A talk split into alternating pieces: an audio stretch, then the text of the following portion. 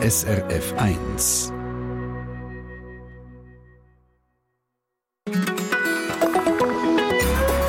SRF 1. Das Radio, das Gerät, wo jetzt gerade meine Stimme bei Ihnen rauskommt, der Kaffee oder der Tee, den Sie heute Morgen getrunken haben, die Schuhe, die Sie anhaben, alles das und noch viel mehr von dem, was wir jeden Tag brauchen und bei uns haben, ist von irgendwo in der Welt zu uns transportiert worden. Mit Lastwagen, Flugzeug oder Schiff in einem Container. Und genau um die Container geht es heute. Es geht um die Container, die die Welt verändert haben. Es ist ein Treffpunkt über den Welthandel und Logistik, über eine schnelle und verschwiegene Branche, wo jeder abbezahlt und wo viel hinter den Kulissen passiert. Eine Branche mit gewaltigen Umsätzen, da geht es um Milliarden und eine Branche, wo die Schweiz eine zentrale Rolle spielt. Von dem erzählt uns Dario Pelosi von der SRF Wirtschaftsredaktion. Er ist live bei uns in der Sendung und ich bin Christina Lang. Willkommen.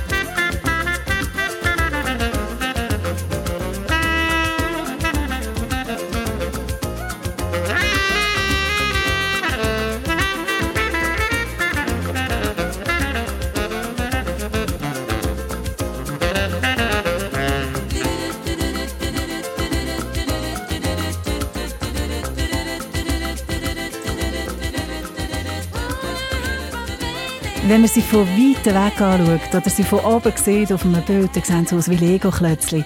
Eckig und in allen Farben nebeneinander auf diesen Bildern.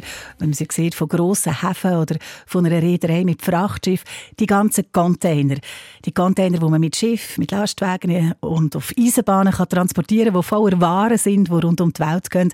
Und wenn man diese Container genauer anschaut und was mit ihnen passiert, dann kann man eine Vorstellung davon bekommen, wie das der moderne Welthandel funktioniert und was Logistik bedeutet. In dem werden wir auf die Spur kommen, heute im Treffpunkt, zusammen mit unserem Gast, dem Dario Pelosi von der SRF Wirtschaftsredaktion. Dario, die Container, warum sind die so wichtig für den Welthandel? Ja, weil einfach alles damit transportiert wird. Man geht davon aus, 90 Prozent von allen Gütern werden auf Schiff transportiert.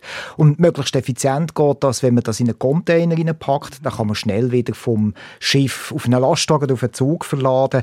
Da geht das relativ schnell. Und die Container haben eben den ganzen Handel vereinfacht und sind zudem auch so zum Symbol für den Welthandel. Für alle Zahlenmenschen kannst du noch ein paar grosse, sehr grosse Zahlen bringen, um ein bisschen zu zeigen, in welchen Dimensionen dass sich der Welthandel abspielt.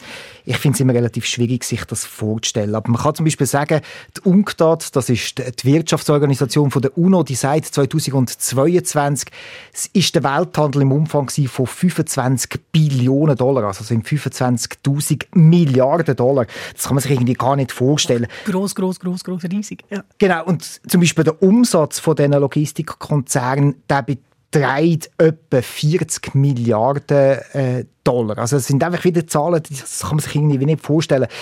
Vielleicht eine andere Dimension. Sagen wir mal, heute, also im Moment sind etwa zwischen 35 und 40 Millionen Container irgendwo auf dem Meer unterwegs. Auf eins von diesen 100.000 Frachtschiffen, ähm, die unterwegs sind. Das sind ganz große, aber das sind auch in kleine, äh, das sind auch irgendwelche Tankschiffe und so. Und wir reden von relevanten Häfen auf der Welt, etwa sind es 1400 Häfen, die relevant sind. 1400 Häfen werden von Containerschiffen angefahren, da wird umgeladen. Ähm, unter denen gibt es aber auch absolut gigantische Riesenhäfen. Was sind die grössten Häfen der Welt? Die sind vor allem in Asien, zum Beispiel Shanghai, das ist auch der grösste. Dort werden pro Jahr 47 Millionen TEU, also sind Containereinheiten. Mhm. 47, 47, muss ich richtig sagen, 47 Millionen Container werden dort pro Jahr umgesetzt. Und dann gibt es noch Shenzhen, Guangzhou, Singapur, das ist der zweitgrößte. Und wenn wir auf Europa gehen, dann ist unter den Top 10 noch Rotterdam als größter europäischer Hafen. Und in den USA, da ist auch Los Angeles der größte. Das sind riesige Umschlagplätze, das sind lange Routen über das Meer, vom einen zum anderen. Und wenn da unterwegs etwas nicht funktioniert oder wenn aber nur etwas blockiert ist, dann hat das recht grosse Auswirkungen. Genau, man redet von Choke Points, also so Nadelöhr. Da haben wir etwa 13 definiert Bekannt ist zum Beispiel der Panama-Kanal, der Suez-Kanal oder jetzt eben die Enge im Süden vom Roten Meer. Und gibt es in so einem Nadelöhr-Problem, dann kommt eben die ganze Maschinerie, die hier läuft, in Stocken. Dann braucht es Umweg und das wirft dann den Fahrplan von dem ganzen System über den Haufen. Das wahrscheinlich berühmteste Nadelöhr, das verstopft war, das war der Suezkanal. Die Bilder sind ja um die Welt gegangen. Da ist ein Containerschiff stecken geblieben. Ever Given im Frühling vor zwei Jahren ist auf Grund gelaufen und hat sechs Tage lang alles blockiert. Immenser Stau auf beiden Richtungen, die Schiffe hintereinander.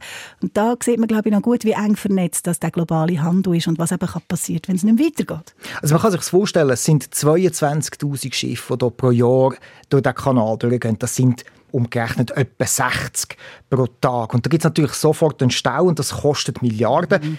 weil es ist eine Art Taktfahrplan, wo die Schiffe fahren. Und äh, wenn das jetzt irgendwie stockt, dann gerät das ganze System eben äh, durcheinander. Bei einem Schiff ist das kein Problem, aber wenn ich jetzt davon ausgehe, dass es eben viele Schiffe sind, die da äh, nicht mehr nach Fahrplan funktionieren, dann gibt es ein Problem. Und dann können zum Beispiel Bauteile ins Sport kommen und dann können ganze Fabriken mhm. stillstehen.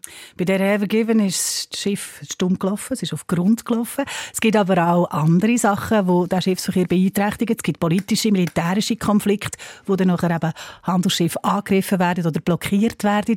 Gerade heute, immer wieder haben wir in den Nachrichten Meldungen, dass Houthi Rebellen ähm, in dieser Meerenge zwischen dem Roten Meer und dem Golf von Aden, also beim Indischen Ozean, eigentlich zwischen Asien und Afrika, dass die dort angreifen.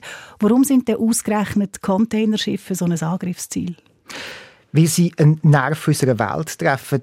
Wir gehen davon aus, dass die Welt kann enger zusammenkommen mit dem Handel und darum ist es auch ein Ziel, dass man dann sagt, man trifft das Symbol von der vernetzten Welt, wo man von Asien nach Europa transportiert, von Asien nach Afrika transportiert, von Afrika äh, nach Europa transportiert. Und das ist wichtig für uns. Jetzt vielleicht weniger, dass man alle zwei Wochen ein paar neue Turnschuhe braucht. Das ist auch äh, nicht wirklich das Wichtige. Aber es geht um Lebensmittel, es geht um Medikamente, es geht um Rohstoffe, Energierohstoffe, es geht um kritische Bauteile. Und das ist relevant. Der Dario Pelosi von der SRF Wirtschaftsredaktion ist bei uns. Jetzt sind wir vom Frachtcontainer als Symbol zum Welthandel gekommen. Als nächstes gehen wir noch einmal zu dem Container zurück und schauen ein bisschen genauer an. Wir erfahren, wann das der erfunden worden ist, von wem, warum, was er verändert hat. Als nächstes hier im Treffpunkt auf dem Eis.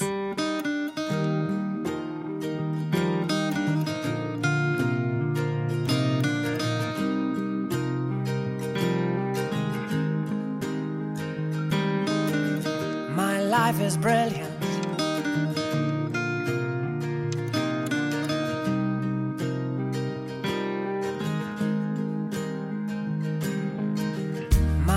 Is brilliant.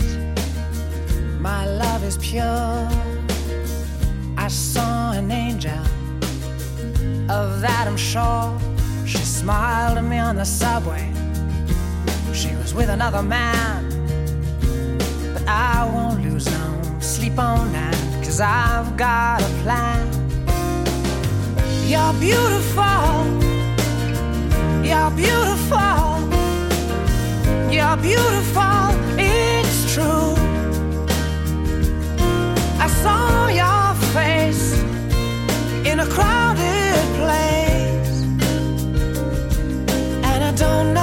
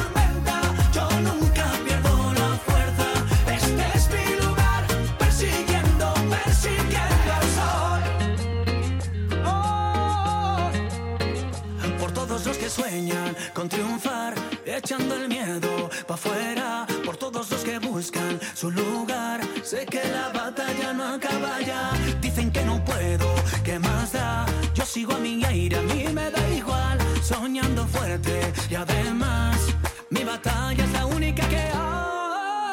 Soy cabina.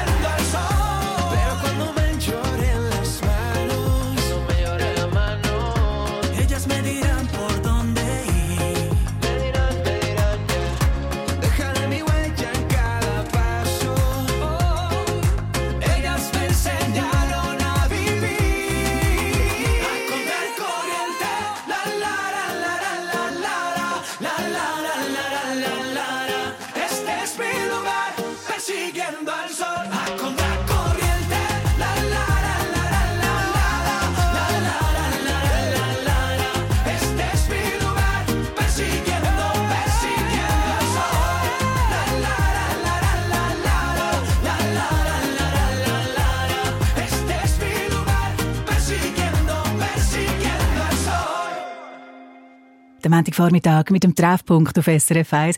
Bei den Containern haben wir angefangen. Wir haben gehört, wie wichtig dass die sind für den Welthandel, wie fest das sie ihn verändert haben. Der Dario Pelosi von der SRF Wirtschaftsreduktion, äh, Reduktion, Redaktion, hat uns hier durch die Entwicklung durchgeführt, hast uns mit Zahlen versorgt. Und jetzt sind wir bei der Logistik. Dario, Logistik. Äh, von Logistik redet man, wenn es um einen weltweiten Frachthandel geht. Also die Logistik ist quasi die Maschine dahinter. Was gehört denn alles zu dieser Maschinen und was nicht? Was umfasst Logistik? Also die Logistik, das sind ähm, Container, das sind all die Waren, die transportiert werden. Das ist äh, die ganze ähm, das ist ein Räderwerk oder, von ganz vielen kleinen Sachen. Man kann einfach nur sagen, es ist alles, was passiert zwischen Käufer und Verkäufer. Genau, also man kann sich das vielleicht ein bisschen so vorstellen. Ganz grob, es gibt eine Verkäuferin und einen Käufer. Und dazwischen gibt es noch eine ganze Menge von anderen Sachen, die wo, wo eine Rolle spielen. Also ich muss irgendwie zum Beispiel die, das Ding produzieren und das gibt dann verschiedene Möglichkeiten, woher das die Ware kommt, wo man das produziert. Dann muss man das irgendwo verladen, muss einen Container dafür haben. Und das ist ein riesiges Räderwerk, das dann muss spielen natürlich. Bei den Containern, wenn wir mal anhängen, die haben ja ganz klare Maße. 6 Meter und 6 cm lang, 2,44 Meter breit, 2,59 Meter hoch. Das sind Standardmaße. Das ist so ein 20 Fuß Frachtcontainer. Die riesige Kiste. Du hast vorhin gesagt, in jedem Moment sind zwischen 35 und 40 Millionen Container unterwegs auf der Welt. Und äh, du kannst uns eben auch erzählen, wer das den Container eigentlich erfunden hat. Wer ist das gewesen? Was ist das für einer gewesen? Das war ein gewisser Malcolm McLean, ein Fuhrhalter aus den USA um 1950. Also der Handel und die Waren, die sind eigentlich seit der industriellen Revolution, haben wir ja mit den Fabriken mehr Material transportiert. Dann in den 20er Jahren äh, sind äh, die Fließbänder erfunden wurden, dort hat es noch mehr Ware gegeben. Und jetzt nach dem Zweiten Weltkrieg, um 1950, haben wir einen Aufschwung in den USA. Der Fuhrhalter hat zwei Probleme gehabt. Einerseits ist das Zeug zu wenig schnell aus dem Schiff mhm. rausgeladen worden und das hat ihn genervt. Und auf der anderen Seite sind seine Lastwagen auf der Straße stecken geblieben, weil es viel Stau hatte, weil die Leute jetzt auch Autos hatten und unterwegs waren. Und dann hat er sich irgendwie gesagt, das muss man anders machen und hat dann so eine Blechkiste zusammengezimmert und hat dann gefunden, einerseits kann ich die auf einer Lastwagen laden. Und der hat dann noch ein ausgemustertes äh, Schiff aus dem Zweiten Weltkrieg und hat gesagt, ich kann das eigentlich auch drauf tun. Und anstatt dass er dann durch den Stau ist, hat er, äh, ist er mit dem Schiff, mit der Ware, das Meer abgefahren in Richtung Süden von den USA und hat den ganzen Stau können umfahren. Das war eigentlich der Anfang. Relativ schlau, oder? Weil es ist ja schon deutlich einfacher, wenn man Container hat, wieder wenn man muss auf Sackweise oder Palletweise die Ware abladen Genau, man muss sich das so vorstellen. Früher hat es auf den Häfen äh, x Hafenarbeiter gehabt. Die haben jede Kiste, jeden Sack einzeln raustransportiert. Und jetzt haben wir einen Container, da kann man mit einem Kran runterfahren, da kann man an vier Ecken auflüpfen mhm. und nachher den äh, übertransportieren. Das ist eine Frage von vielleicht zwei Minuten und dieses ist eine Frage von einem halben Tag. Und wenn man sich jetzt vorstellt, dass Hafengebühren, die sind relativ hoch für ein Schiff. Und wenn jetzt ein Schiff weniger lang mhm. am Hafen ist, dann ist das natürlich günstiger. Und sobald der Handel günstiger wird, wird er auch attraktiver und die Schiffe können schneller losfahren. Und ein weiterer Vorteil ist, man kann die Container teilweise auch temperieren oder kühlen. Wir haben es gehört von den Bananen. Und dann kann man eben auch verderbliche äh, Waren transportieren, Medikamente, Lebensmittel. Die Container, die modernen neuen Container, jetzt wem gehören die denn eigentlich? Wie ist das organisiert? Gehören die den Reedereien, den Häfen oder den einzelnen Transporteuren? Das ist ganz unterschiedlich. Ich glaube, jeder von diesen Player hat Container, aber es spielt eigentlich keine Rolle, wer welche hat. Man kann die einfach mieten. Ähm, die größte Gruppe die gehört vermutlich der Reederei. Die haben ja eigentlich auch das Schiff und dann hat Speditionskonzern, die die dann irgendwie verschuten das Ganze organisieren. Aber das Geschäft ist eben sehr volatil und je nachdem, wie stark das sich jetzt äh, die, die Preise verändern, kann das auch mal im einen oder anderen Unternehmen dann plötzlich das Knick brechen. Man hat das nach der Finanzkrise. Und durch das sind jetzt die Riesenzahl von, von Anbieten von Containern und von Schiffen ist geschrumpft. Man hat zwar immer noch sehr viele kleine, aber es haben sich eben eine Handvoll von Giganten ähm, ergeben. Und da kann man vielleicht ein paar Zahlen sagen. Die Giganten, das ist äh, die Schweizer MSC, das ist die Nummer 1 auf der Welt. Dann haben wir Maersk, dann haben wir die französische CMA CGM, die chinesische Costco und Hapag-Lloyd aus Deutschland. Das sind so etwa die fünf grossen. Und dann hätten wir eben die Speditionskonzerne wie Kühne Nagel, die Nummer 1 in der Seefracht oder DHL. Früher ist das Panoply. Jetzt hast du uns so ein einen Überblick gegeben. Jetzt habe ich dir so einen Huhn oder eine Frage. Was ist denn eigentlich zuerst gewesen? Ist zuerst der Container gekommen, also das Normierte im Warentransport, wo dann nachher den Massenkonsum und den Handel so angetrieben hat? Oder ist es umgekehrt gewesen, dass einfach alle etwas haben wollen, der grosse Konsum, der die Entwicklung von diesen genormten Container für sie gebracht hat? Ich glaube, es ist ein Aufschaukeln. Also der Container der macht den ganzen Transport günstiger und das weckt natürlich auch das Interesse. Plötzlich finden die Leute, die Malcolm McLean das erfunden hat, haben zuerst die Leute gelächelt, dann haben sie herausgefunden, Mann, das ist ja viel schneller mhm. mit all dem. Und dann haben wir gefunden, das ist es. Und dann sind plötzlich alle darauf eingestiegen und dann haben wir herausgefunden, ah, da kann man ja Geld verdienen. Und dann gibt es natürlich plötzlich ein riesen Angebot. Alle haben so Schiff gebaut, alle haben so Containerwellen, dann sind die standardisiert worden und dann haben wir mehr Waren können transportieren. Und das ist dann günstig gewesen. Und irgendwann gibt es dann vielleicht zu viel. Das ist so ein Spiel von Angebot und Nachfrage. Ja, da geht es so im Kreis. Ähm, wir haben es ganz kurz angesprochen am Anfang, wo es um die Houthi-Rebellen gegangen ist, wo zivile Handelsschiffe auch angreifen. Ähm, wenn es Krieg gibt, wenn es Krisen gibt, dann betrifft das auch den Welthandel. Jetzt gibt es aber noch einen Aspekt, wo du sagst, in der Entwicklung von dem Ganzen haben Krieg und Militär auch noch eine interessante Rolle gespielt. Ja, es ist tragisch, aber es ist tatsächlich so, dass Kriege eine grosse Rolle spielen. Der Zweite Weltkrieg oder der Vietnamkrieg. Da ist es ja darum gegangen, dass man relativ schnell in so Krieg Waren kann verteilen kann, sei es Kriegsmaterial oder auch anderes Material. Und da ist die Logistik gefordert. Und im Zweiten Weltkrieg, da sind zum Beispiel Paletten aufgekommen, um Waren schnell zu transportieren. Und der Vietnamkrieg, das ist damals die Zeit gewesen, wo gerade Japan stark geworden ist, Container eingeführt hat und dann sind die Schiffe teilweise von den USA mit Kriegsmaterial nach Asien gefahren und anstatt dass sie dann leer mhm. zurückgefahren sind, haben sie dann auch irgendwie Fernseh, Wäschmaschinen und so weiter mitgenommen und das hat sicher auch den Handel beflügelt. In den Container wird geholt und gebracht und rund um die Welt transportiert und die, die das alles koordinieren, dass das aufgeht mit der Zeit, mit den Strecken, mit dem Preis, mit dem Zustand der Ware, das sind die, die in der Logistikbranche arbeiten. Wir haben es vorhin schon ganz kurz gestreift. Zukunft. Über diese Branche erfahren wir gerade mehr hier im Treffpunkt. Der Dario unser Gast heute von der SRF Wirtschaftsredaktion hat nämlich einen getroffen, der schon ein halbes Jahrhundert in der internationalen Logistik arbeitet. Einer, der, glaube ich, mit allen Wasser gewaschen ist und der uns erzählt, was für eine Tausigsassa dass man sein muss, wenn man ein guter Spediteur sein will. Das hören wir nach der halben Hälfte.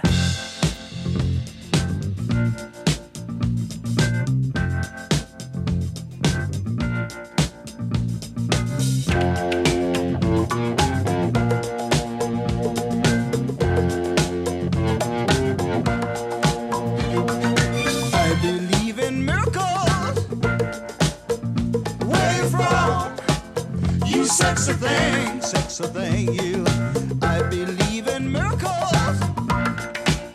Since you came along, you sexy thing.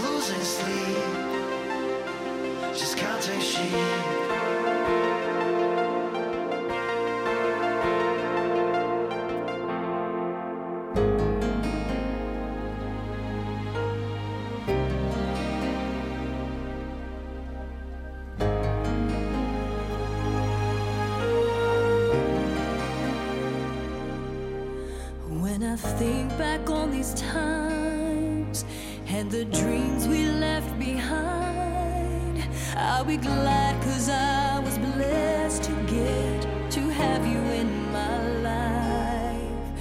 When I look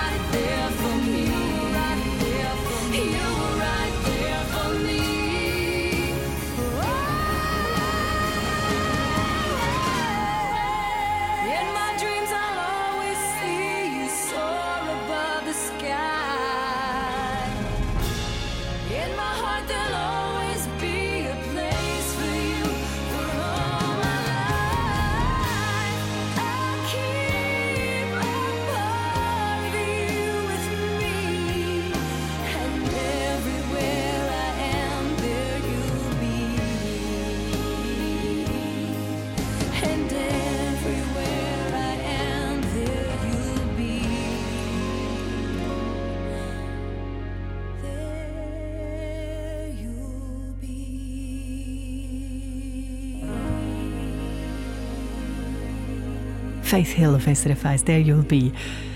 Logistik im Alltag ist, dass man daran denkt, wenn Saupapier rausgehört, dass im Kühlschrank immer etwas ist, dass man immer ein paar gute Socken hat. Aber im Grossen, im ganz Grossen, im internationalen Welthandel bedeutet Logistik natürlich noch viel mehr. Dario Pelosi von der SRF Wirtschaftsredaktion ist ein riesiges Räderwerk, die Logistik. Ja, man kann das vielleicht an einem Beispiel äh, darstellen, wenn man zum Beispiel eine Maschine baut. Wir haben Schweizer Maschinenbautradition. Da braucht es unzählige Einzelteile, die kommen irgendwo her aus der Welt und die müssen rechtzeitig bei der Fabrik eintreffen und dann muss man das Ganze irgendwie können zusammenbauen und wenn jetzt da etwas Verspätung hat, dann bleibt die ganze Fabrikation still. Und wir nehmen eigentlich nur wahr, ich wollte Maschine kaufen als Käuferin, Käufer und irgendjemand verkauft mir die Maschine. Aber eben, das Redenwerk, das geht dann noch viel, viel weiter. Also muss man sich wirklich auch, man hat Probleme, die man muss prestieren muss. Die Waren müssen von irgendwo herkommen. Man muss daran denken, dass sie über einen Zoll müssen und so Sachen, oder? Genau, das sind so die Sachen, die dann zum Beispiel die Spedition macht. Der Spediteur tut dann alle Papiere ausfüllen. Es ist ein riesen Wursch an Papier, wo man da muss äh, deklarieren, was ist wo drin. Und die Schiffe, die fahren ja nicht nur einfach eine Linie, also von Shanghai direkt auf Rotterdam, sondern die halten an verschiedenen Häfen und dann muss man das Ganze so organisieren, dass der, der Container mit der Ding nicht eigentlich fälschlicherweise am falschen Ort ausgeladen wird und so weiter und so fort. Also die, die in der Spedition arbeiten oder in der Logistik arbeiten, das sind Leute, die Tausigsassa sein müssen. Und du hast so einen getroffen, einen Schweizer Logistiker, für deinen Podcast über Frachtgiganten. Das ist der Jürg Bandle. Was ist das für einer? Ist ein Basler. Es ist ein wandelndes Lexikon. Er ist 75-jährig, er ist Extremsportler und eben, er ist Spediteur aus Leidenschaft. Und seit rund 50 Jahren ist er in dem Speditionsgeschäft. Er ist quasi eigentlich verheiratet mit dem Geschäft und ist an allen wichtigen Standorten auf der Welt gewesen. Also er war in Japan, wo Container überhaupt mal aufgekommen sind. Dann hat er 40 Jahre bei Kühne und Nagel geschafft. Über Jahrzehnte war er Chef vom Amerika-Geschäft, also von Mexiko, Kanada, Amerika. Und ich glaube jetzt mal, der könnte jede und und jeden aus dieser Branche. Und er hat mir ein bisschen erzählt, was der Beruf oder die Berufung von dem Spediteur ausmacht. Und das hat er mir sehr schön erzählt, was es braucht, damit man doch erfolgreich sein kann. Er muss auch interessiert sein an der Politik, Geopolitik, an der Wirtschaft, äh, auch an äh, was in äh, den Finanzgebieten läuft. Also ich habe das immer so gesehen, dass der Spediteur ist eigentlich der Zehnkämpfer des Welthandels. Schön, dass er da so einen Sportvergleich zieht. Also man muss fit sein in all diesen Sportarten, die es gibt innerhalb des Welthandels. Man muss mutig sein, Ausdauer haben und muss sich wahrscheinlich auch überall auf der Welt können zurechtfinden Ja, also eben wegen fit, er ist Extremsportler. Also er hat Ultramarathons gemacht und auch jetzt mit einem künstlichen Hüftgelenk ist er noch unterwegs auf Halbmarathon. Aber er hat auch gesagt, man muss überall können daheim sein. Und er hat mir immer erzählt, nach einigen Tagen bin ich wieder am nächsten Ort auf der Welt daheim. Wobei ganz ehrlich, ganz stimmt das nicht. New York, das hat ein Ärmel hineingezogen. Jetzt ist er eben seit 40 Jahren über 40 Jahren ist er dort daheim. Aber was es heisst, wenn man jetzt hier überall äh, tätig kann sein kann. Äh, das hat er mir mit Anekdoten erzählt. Also, nehmen wir an, wir gehen in die 70er Jahre. Dort hat er den Containerverkehr betreut von Japan über die transsibirische Eisenbahn nach Iran und dann auf Europa. Und wenn wir jetzt den transsibirischen Containerverkehr betreut, dann muss man natürlich nach Moskau gehen, um zum Tarife verhandeln. Und Moskau, 70er Jahre, das ist der eiserne Vorhang, tief im Kalten Krieg. Und äh, da hat es harte Einreisekontrollen gegeben. Wenn man hier eingereist ist, man nicht einfach ein Hotel buchen sondern es ist einem das Hotel zugewiesen worden. Es hat keinen Computer gegeben, es hat keine Handys gegeben. Er hat einfach eine kleine Schreibmaschine dabei gehabt. Und dann musste er eigentlich müssen wissen, wie tue ich mir jetzt die Leute gefügig machen, bestechen vielleicht sogar, kann man sagen, damit ich jetzt zum Beispiel mit dem Taxi an richtig Ort komme, damit ich im Hotelrestaurant auch wirklich einen Tisch bekomme und zum Beispiel zeitig im Hotel geweckt werde. Weil die Hotels die sind so rudimentär ausgerüstet gewesen, die hatten keine Uhr gehabt, dafür es eine Etagendame gehabt. Eine Zimmeruhr oder ein Telefon gab es meistens nicht. Also wenn man sich wecken lassen wollte, dann musste man eigentlich dieser Etagendame irgendein Trinkgeld geben. Und wir haben uns vor der Abreise immer ausgerüstet mit Damenstrümpfen, Marlboros, Kugelschreiber.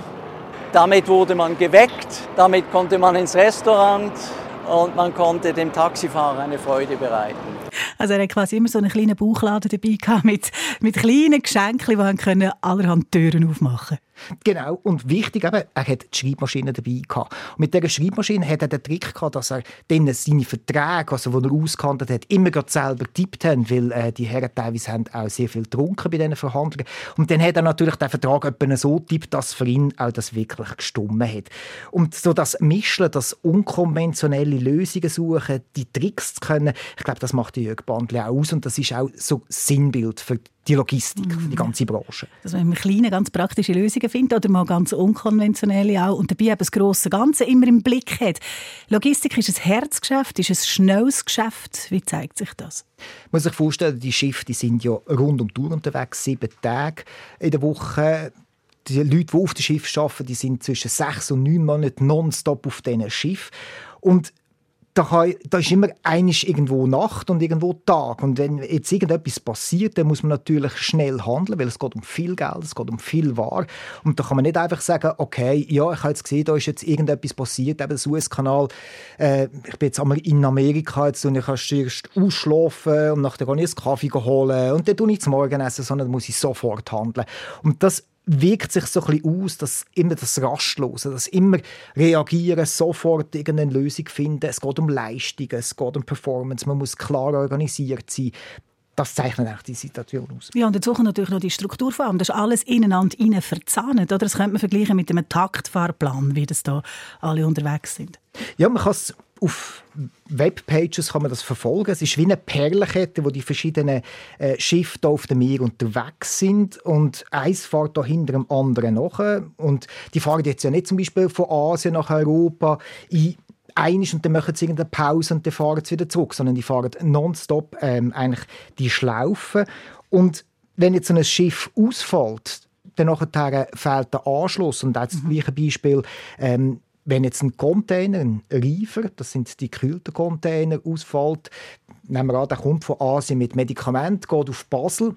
Wenn jetzt der Sport kommt, dann ist die Folgelieferung, und das sind meistens zum Beispiel bei gekühlten Containern, zum Beispiel Käse, wo in die USA gehen, dann sind die auch wieder nicht rechtzeitig und allenfalls finde ich den anderen Container, wo das Ganze transportiert oder auch die Lieferung ist verspätet. Und so tut sich das Ganze ja. wie aufschaukeln. Also es geht ums Zeitsparen und es geht wirklich um jeden Rappen, jeden Cent. Warum? Konkurrenz ist einfach riesig. Ich habe es vorher gesagt, Kühne Nagel ist der grösste, aber die haben 3% äh, vom gesamten Welthandel. Da gibt es ganz viele ganz kleine, die da mitspielen und da muss man irgendwie genau richtig rechnen, dass es aufgeht. Die Margen sind klein und man kann vielleicht ein Beispiel machen. Ein Container Jetzt, durch die ganzen Vorkommnisse im Roten Meer, sind die Preise natürlich wieder gestiegen, aber der ist im Schnitt etwa 2000 Franken kostet der. Und die Reederei, die das ganze Transport macht, die verdient 1900 und der Spediteur, der das Ganze organisiert, 100. Das ist relativ wenig, wenn man jetzt hier muss verhandeln und Lösungen suchen. Also muss er möglichst viel können transportieren. Und das Denken von Millimetern, von Räppeln, ich glaube, das ist in diesen, in diesen Leuten innen. Und äh, Dirk Wandler haben mir auch ein Beispiel erzählt von einem Patron, wo zum Beispiel äh, ist Lichter löschen, ähm, wenn es noch nicht ganz dunkel war, oder ist stundenlang Briefpost kontrollieren, dass da nicht irgendwie zwei Briefe an die gleiche Adresse Also das. Klischee von, von der reichen Lehre sparen. Oder? Genau. Oder er hat zum Beispiel auch Klimaanlagen zum Beispiel gar nicht eingeschaltet. Und die wissen natürlich einerseits, müssen sie sparen, auf der anderen Seite wissen sie aber eben auch, es gibt zwar die fetten Jahre, aber wenn zum Beispiel jetzt eine Rezession kommt, weniger transportiert wird, dann gibt es auf einmal plötzlich Milliarden Verluste und die tun das natürlich auch einplanen. Das Logistikgeschäft ist knallhart. Es geht um Milliarden. Und mit drin in diesem Geschäft ist die Schweiz. Unser kleines Land spielt eine grosse Rolle. Was für eine. Um das geht es jetzt gerade im letzten Teil von dem Treffpunkt Dorf Mais. Well,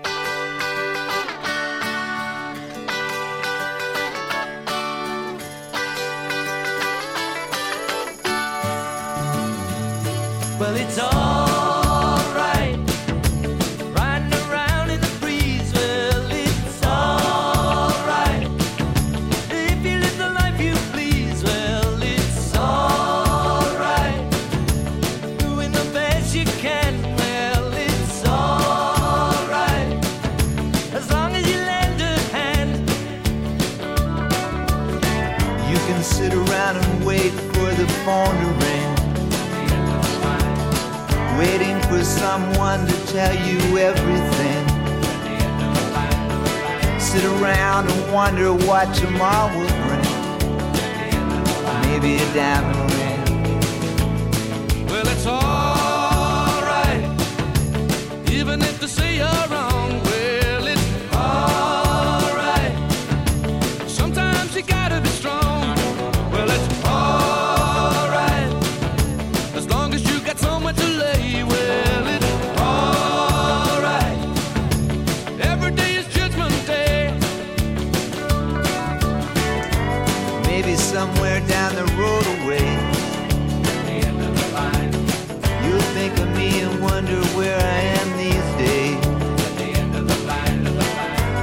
somewhere down the road when somebody plays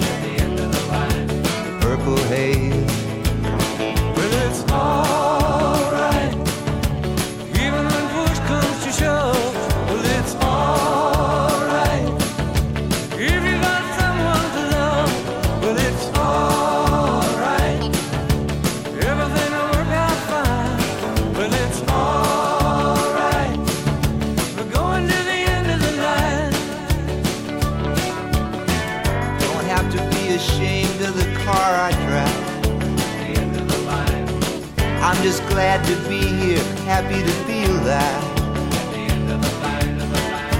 And it don't matter if you're by my side.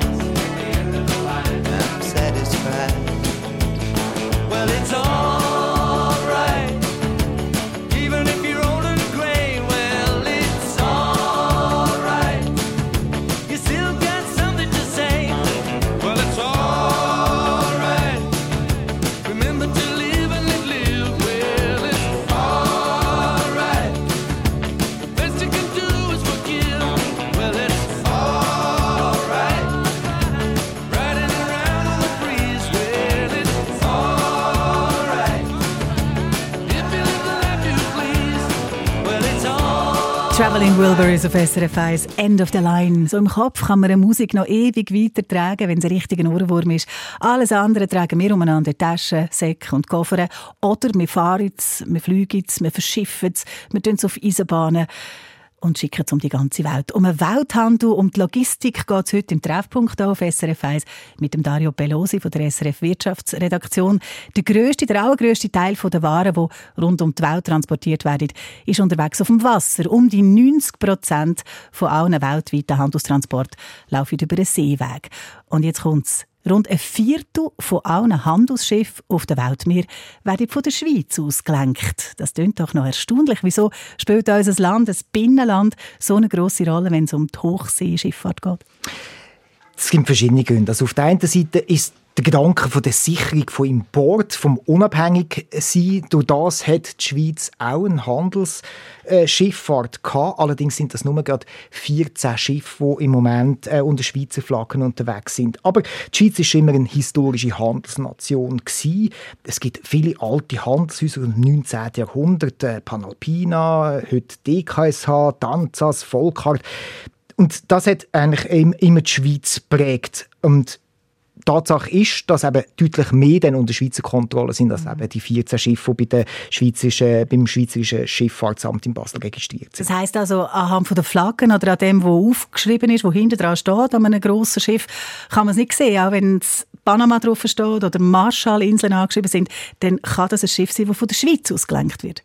Ja, die Swiss Trade and Shipping Association, die STSA, das ist also der Branchenverband von der Schweizer Handelskonzerne, die geht davon aus, dass rund ein Viertel von allen Schiffen aus der Schweiz heraus kontrolliert werden. Also es sind nicht 14, sondern mehrere Tausend. Und ähm, der Grund ist, dass viele grosse Reedereien und Handelskonzerne ihren Sitz in der Schweiz haben. Zum Beispiel Ölhändler, Glencore, Trafigura, Vitol, Gunvor. Die haben teilweise eigene Schiffe. Oder eben die Reederei MSC, italienisch-schweizerisch. Das ist die grösste Reederei ähm, aus der Welt. Ist in Genf. Und die kontrolliert etwa 750 Schiffe. MSC, das ist Mediterranean Shipping Company, die grösste Handelsflotte der Welt, haben die, sind zu Genf. Warum ausgerechnet zu Genf? Das sind einerseits sicher steuerliche Gründe, aber gleichzeitig ist Genf eben so ein, so ein Herz, ein Dreischeibe für den ganzen weltweiten Handel. Und da wird man natürlich äh, mit von der Partie sein, also auch zum Beispiel die Chinesen, äh, Costco, die sind auch äh, mit einem grossen Büro in Genf. Aber Warum das genau ist, also das würden Sie offiziell nicht wirklich sagen. Die Branche ist sehr verschwiegen und ganz ehrlich gesagt, Interviewanfragen, die werden immer dankend abgelehnt. Also, man will da nicht in der Öffentlichkeit. Hey, jetzt merkt man das schon. Wir haben es vorher schon ein bisschen rausgespürt. Äh, die Logistikbranche, das ist eine verschwiegene Branche. Warum? Das hat verschiedene Gründe. Also einerseits ist es ein harter Konkurrenzkampf und äh, Konkurrenz schaut natürlich immer, was diese machen und da will man natürlich möglichst wenig Preis geben, dass man nicht auf irgendwelche Vorteile kann verzichten kann. Auf der anderen Seite sind es äh, viele Familienkonzerne, die da aktiv sind und die müssen jetzt nicht wie ein börsenkotiertes Unternehmen offenlegen, was sie jetzt genau machen. Und das hat auch ein mit der Art des Arbeiten zu tun. Also die haben teilweise so, die müssen schnell reagieren, wenn eben irgendetwas passiert. Äh, die haben teilweise auch Trickchen, die sie aus dem Hut wollen, zaubern Und da will man einfach nicht zu fest beobachtet sein. Eine griechische Reederei, die hat mir das mal so erzählt, dass es zum Beispiel auch bei grossen Projekten einfacher ist. Also man muss zum Beispiel, wenn man ein Schiff baut oder eine, eine neue Flotte bauen dann sind das mehrere hundert Millionen. Und wenn man jetzt hier mit allen Aktionärinnen und Aktionären muss verhandeln dass sie jetzt für die nächsten zehn Jahre keine Dividenden bekommen, weil ich eben das Geld investieren, dann ist das deutlich schwieriger, als wenn ich das in der Familie machen kann und rasch mit meinen äh, Familienmitgliedern uns einigen und dann das irgendwie durch. Etwas, was mich sehr wundernimmt, ist ganz am Rand schon vorgekommen. Also offenbar ist es so, dass der, wenn der Handel schwierig ist, dass es den Logistikunternehmen nicht unbedingt schlecht geht. Im Gegenteil sogar. Also in Krisen kann es sein, dass die Logistikunternehmen sogar richtig gut wirtschaften können, dass es sich für sie richtig rentiert. Wie geht das? Warum ist das so? Logistik hat extrem viel mit Weltpolitik zu tun. Man kann das Beispiel von der Pandemie nehmen. Dort sind Container knapp geworden, weil die sind teilweise, die Schiffe und die Container sind am falschen Ort gewesen, aber nicht mehr in dem Räderwerk hinein. Da sind die Preise aufgegangen. Wenn man einen Platz gesucht hat auf einem Schiff, dann hat man es zehnfache gezahlt, eigentlich das zwanzigfache vom normalen Preis. Und dort haben die Logistikkonzerne extrem viel verdient. Und vor 50 Jahren mit der Ölkrise ist das gleich gewesen. Dort haben die Container, äh, dort sind vor allem Tankschiffe natürlich gewesen, die haben dort wahnsinnig äh, viel verdient. Also wenn man mehr Geld kann verlangen fürs Transportieren und das Verteilen von Waren, dann läuft es bei der Logistik gut. Wenn passiert das Gegenteil? Wenn rentiert es sich nicht? Wenn macht man Hinterschi in der Logistikbranche? Ganz einfach, wenn man weniger konsumiert. Zum Beispiel nach der Ölkrise hat es eine Rezession gegeben. Dann automatisch, wenn die Leute weniger konsumieren, gibt es weniger zu transportieren. Es gibt mehr offene Plätze, wo man könnte besetzen und durch das gehen die Preise zusammen. Und die, Container, die Containervertreiber oder die Reedereien oder die Speditionsunternehmen, die schreiben den Verlust. Aber solange dass wir alle immer mehr wollen und immer mehr konsumieren, läuft es weiter und läuft es gut. Auch in Zukunft für die Logistikbranche, nehme ich an, oder? Ja, im Moment äh, sieht es nicht schlecht aus. Der Dario Pelosi hat uns mitgenommen. Danke vielmals zu Container und Riesenhäfen und hat uns über den Welthandel und Logistik dahinter erzählt. Wenn Sie noch mehr möchten wissen über diese Themen, dann schauen Sie rein bei uns auf srf1.ch. Dort finden Sie den Artikel von Dario Pelosi und die erste Folge von seinem News Plus Hintergrund Podcast mit dem Titel Frachtgiganten. Der erste Teil ist schon um. Die nächsten beiden Teile kommen die und nächste Woche raus. Immer am Mittwoch und am Mittwoch drauf dann wieder. Aber schon im ersten Teil also können Sie den abenteuerlichen Spediteur Jürg Bandli kennenlernen, der, der ein wandelndes Lexikon ist, wenn es um weltweite Logistik geht.